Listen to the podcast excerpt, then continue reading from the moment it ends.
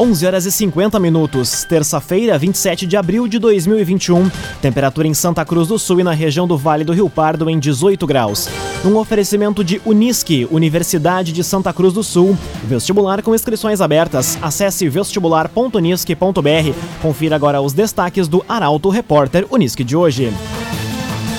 Ex-vereador Newton Garibaldi morre vítima de Covid-19 em Santa Cruz. Santa Cruz registra segunda morte por dengue. Eduardo Leite deve promover mudanças no modelo de distanciamento controlado. E polícia busca por imagens que identifique autores de arrombamento em loja de Santa Cruz do Sul.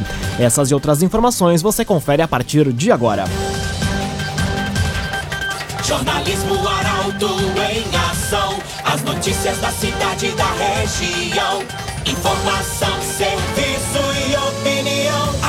Aconteceu, virou notícia. Política, esporte e polícia. O tempo, momento, checagem do fato. Conteúdo dizendo, reportagem no ato. Chegaram os arautos da notícia. Arauto, repórter, Unisque.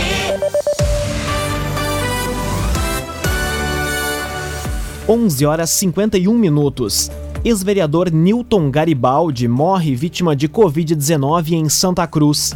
Político faleceu nesta madrugada. Corpo vai ser encaminhado para cremação. A reportagem é de Rafael Cunha.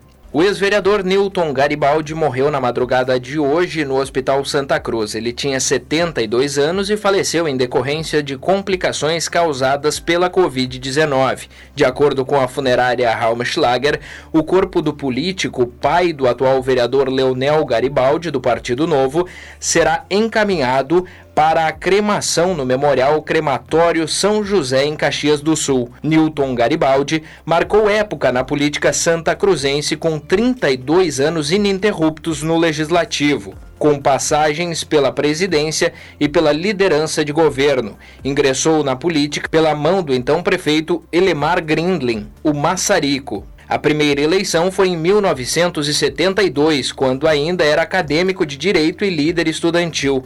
Elegeu-se ainda nos pleitos de 77 e 82, já no PDT, em 88 e 92 pelo PTB e em 96. Além disso, foi presidente do Legislativo nos anos de 83, 84, 95 e 97 ao todo, foram sete mandatos, dos quais dois foram prorrogados por emendas constitucionais e duraram seis anos cada um. Concorreu pela última vez em 2012 para atender a um pedido do partido. Seu último mandato havia terminado em 2004 e não tinha pretensão de retornar.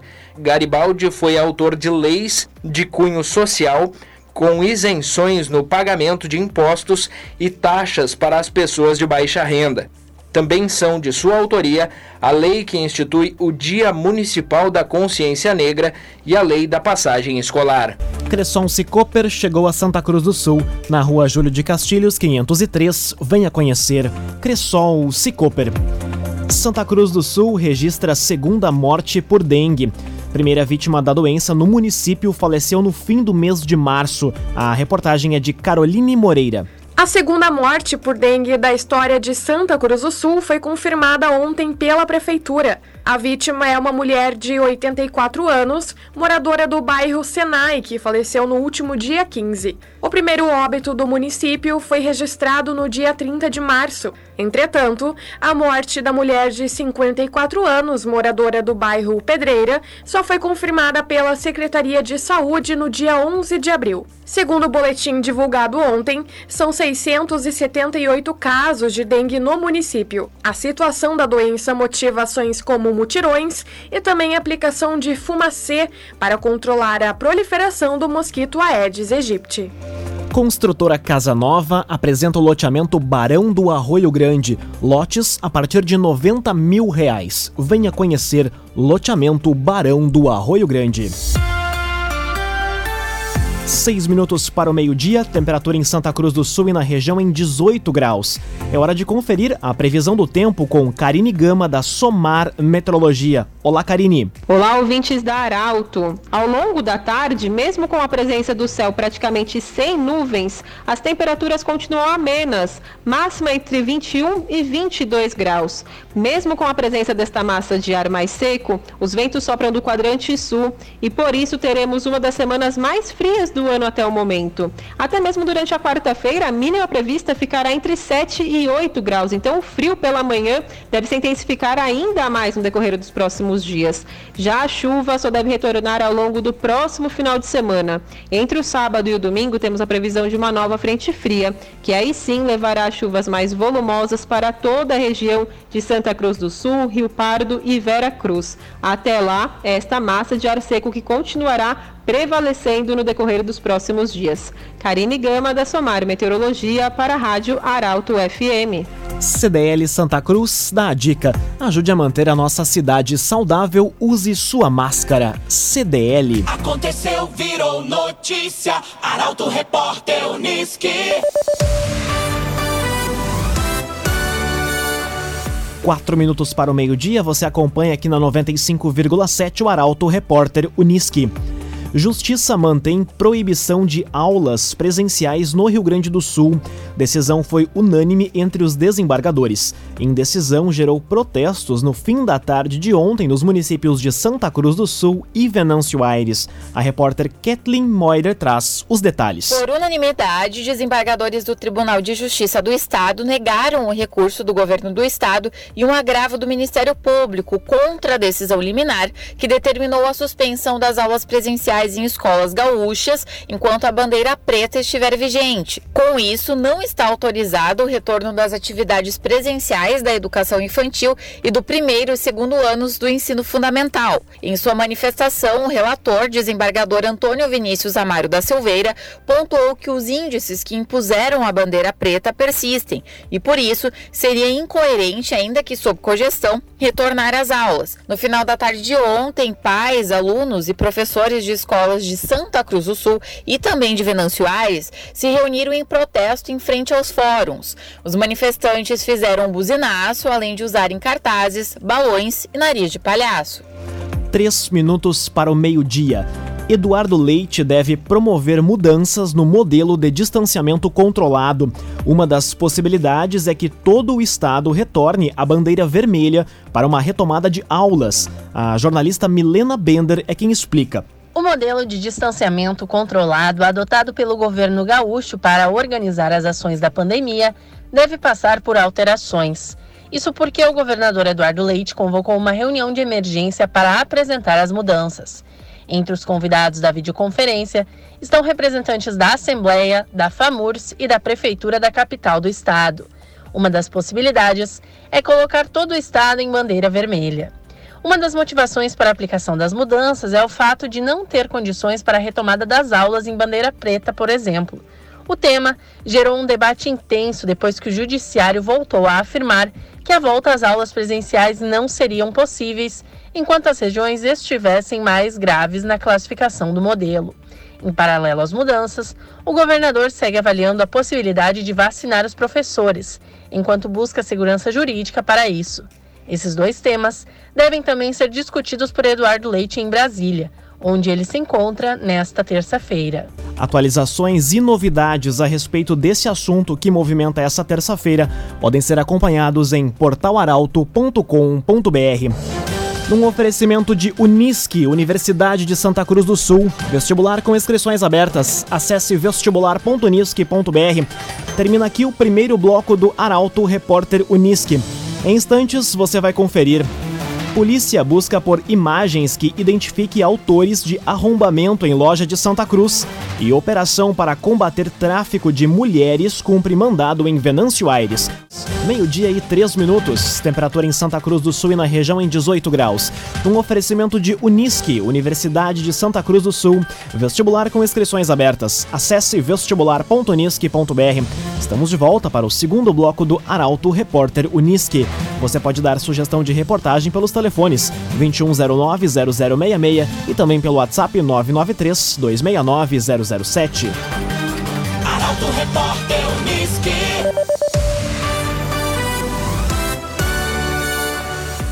Polícia busca por imagens que identifique autores de arrombamento em loja de Santa Cruz. Crime aconteceu no fim de semana em um estabelecimento no centro. A informação chega com Luísa Adorna. A Polícia Civil de Santa Cruz do Sul trabalha para identificar os autores do furto-arrombamento realizado no fim de semana em uma loja no centro da cidade.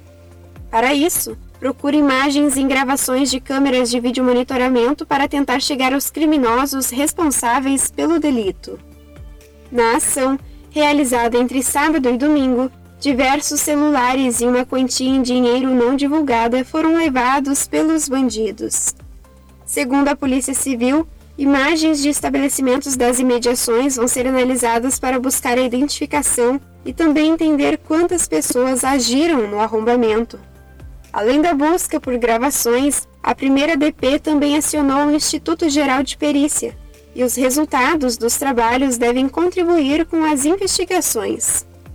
Conforme a polícia, há uns dois anos um furto semelhante aconteceu no mesmo estabelecimento comercial, e por isso a investigação tenta desvendar o grau de organização dos criminosos que agiram neste fim de semana. Laboratório Santa Cruz, há 25 anos, referência em exames clínicos. Telefone 3715-8402. Laboratório Santa Cruz. Homem que teria envolvimento em assassinato em Candelária é preso em flagrante. Crime aconteceu na manhã de ontem. Homem preso teria transportado o assassino até o local do crime. O repórter Gabriel Filber traz mais informações. A Polícia Civil de Candelária prendeu em flagrante um homem de 25 anos suspeito de ter envolvimento na morte de Belmiro Lovato, de 65 anos, ocorrida na manhã de ontem na rua Botucaraí. Conforme a titular da delegacia do município, delegada Alessandra Xavier, ao tomar conhecimento do assassinato, os agentes realizaram diligências no intuito de capturar os envolvidos no crime. De posse de imagens de câmeras, foi identificado o carro usado na ação e o motorista. Ainda, conforme a delegada, o acusado teria auxiliado no transporte e fuga do executor. Segundo o inquérito, Lovato é suspeito de ter cometido um homicídio contra um vizinho na mesma rua no fim de março, devido a uma desavença antiga. A Polícia Civil segue as investigações com o objetivo de identificar o executor do crime e se a morte ocorreu em retaliação ao outro assassinato. O agenciador, pensando em vender o seu carro? Vender o seu carro é o nosso negócio. Acesse oagenciador.com e saiba mais. oagenciador.com. Conteúdo isento, reportagem no ato. Arauto Repórter Uniski. Meio-dia e seis minutos. Você acompanha aqui na 95,7 o Arauto Repórter Uniski. Operação para combater tráfico de mulheres cumpre mandado em Venâncio Aires. Investigação apurou que um dos integrantes do grupo criminoso estaria residindo no município. No entanto, ele não foi localizado. A reportagem é de Guilherme Bica. A Polícia Federal deflagrou hoje a Operação Arém BR, que tem por objetivo desarticular um grupo criminoso voltado ao tráfico de mulheres para fins de exploração sexual. Isso aconteceu em São Paulo, mas teve mandados na região. Os mandados de busca e apreensão expedidos pela primeira vara da Justiça Federal em Sorocaba foram cumpridos em São Paulo, Goiânia, Foz do Iguaçu, Venâncio Aires, Lauro de Freitas, na Bahia e Rondonópolis, no Mato Grosso. De acordo com o delegado-chefe da Delegacia de Polícia Federal de Santa Cruz, Elton Mansky, informações davam conta de que um dos integrantes do grupo criminoso estaria residindo em Venâncio Aires, mas hoje pela manhã, durante cumprimento de mandado, o indivíduo não foi localizado.